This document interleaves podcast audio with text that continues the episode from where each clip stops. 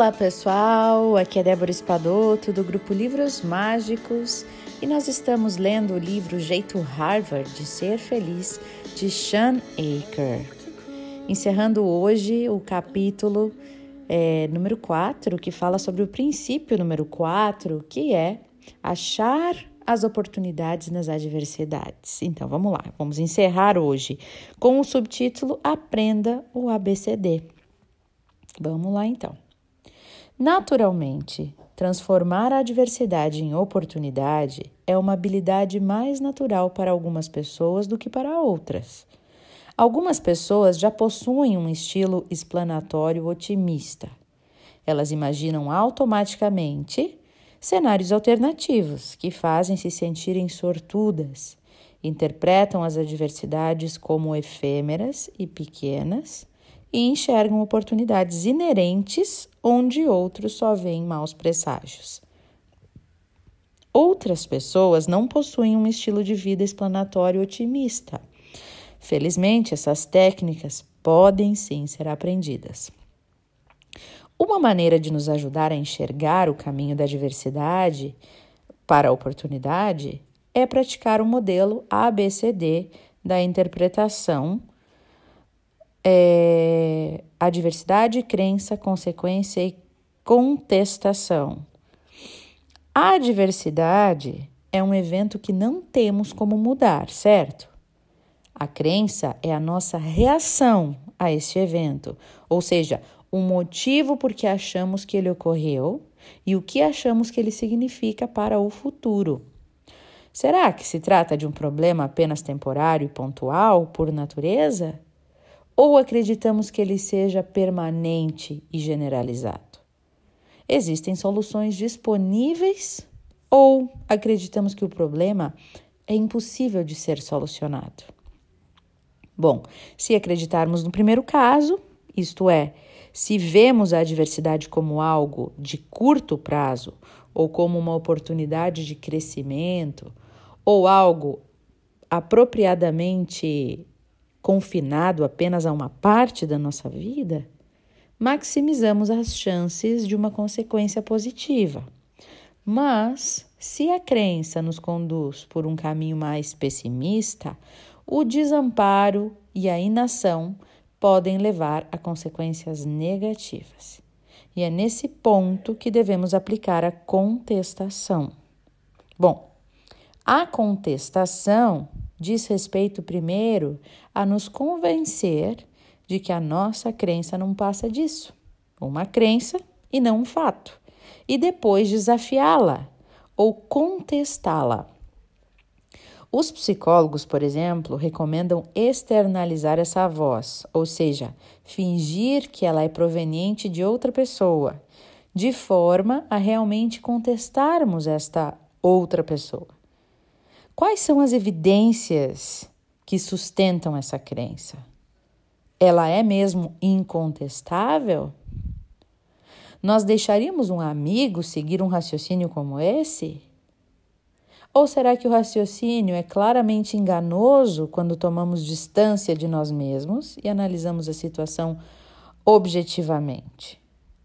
Quais são algumas outras interpretações plausíveis para o evento. Haverá outras reações que podem ser adaptadas a essa situação?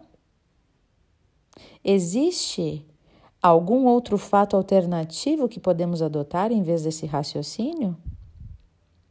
E por fim, se a adversidade for de fato grave, será que ela é tão grave quanto acreditávamos inicialmente?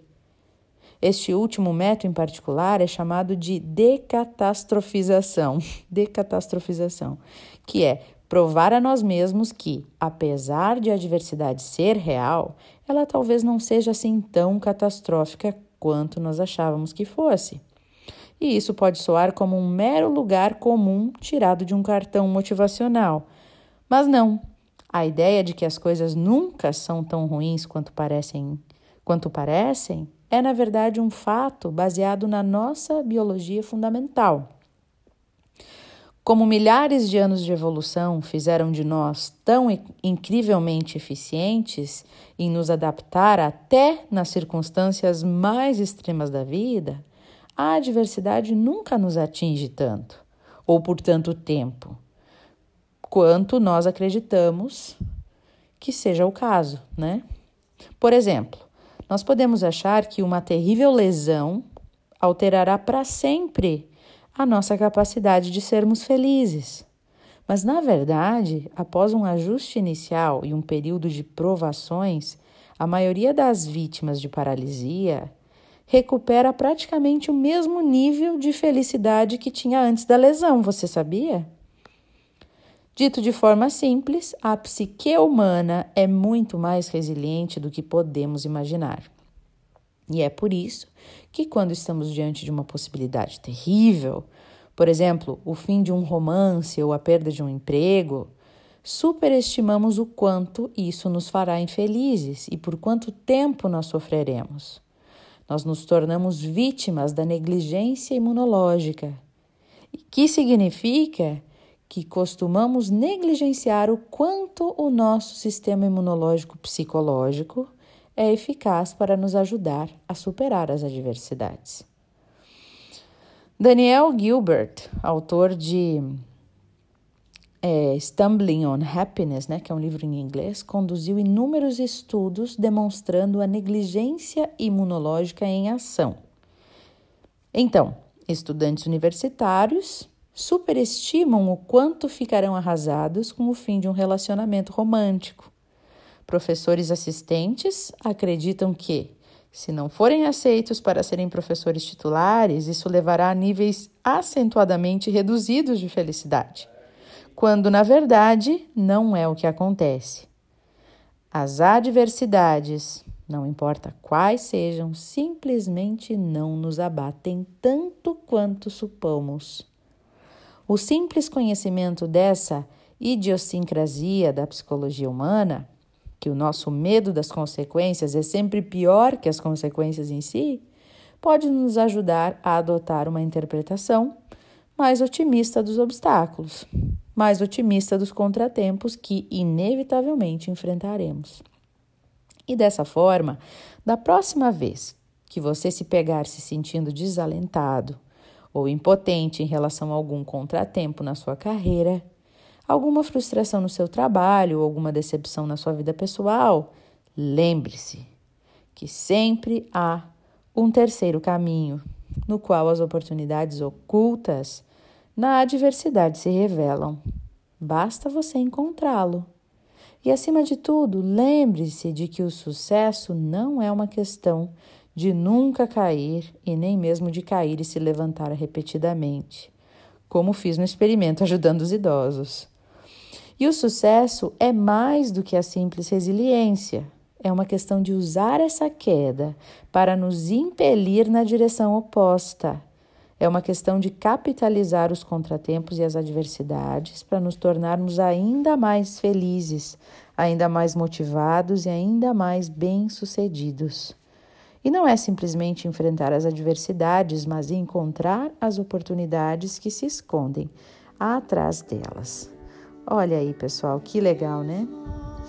Então, hoje vamos aprendemos mais sobre isso, né? Mais sobre como podemos é, olhar para a diversidade como uma oportunidade de melhoria, né? O quanto e outra coisa, o quanto a gente sempre acha que vai ser pior do que é, né?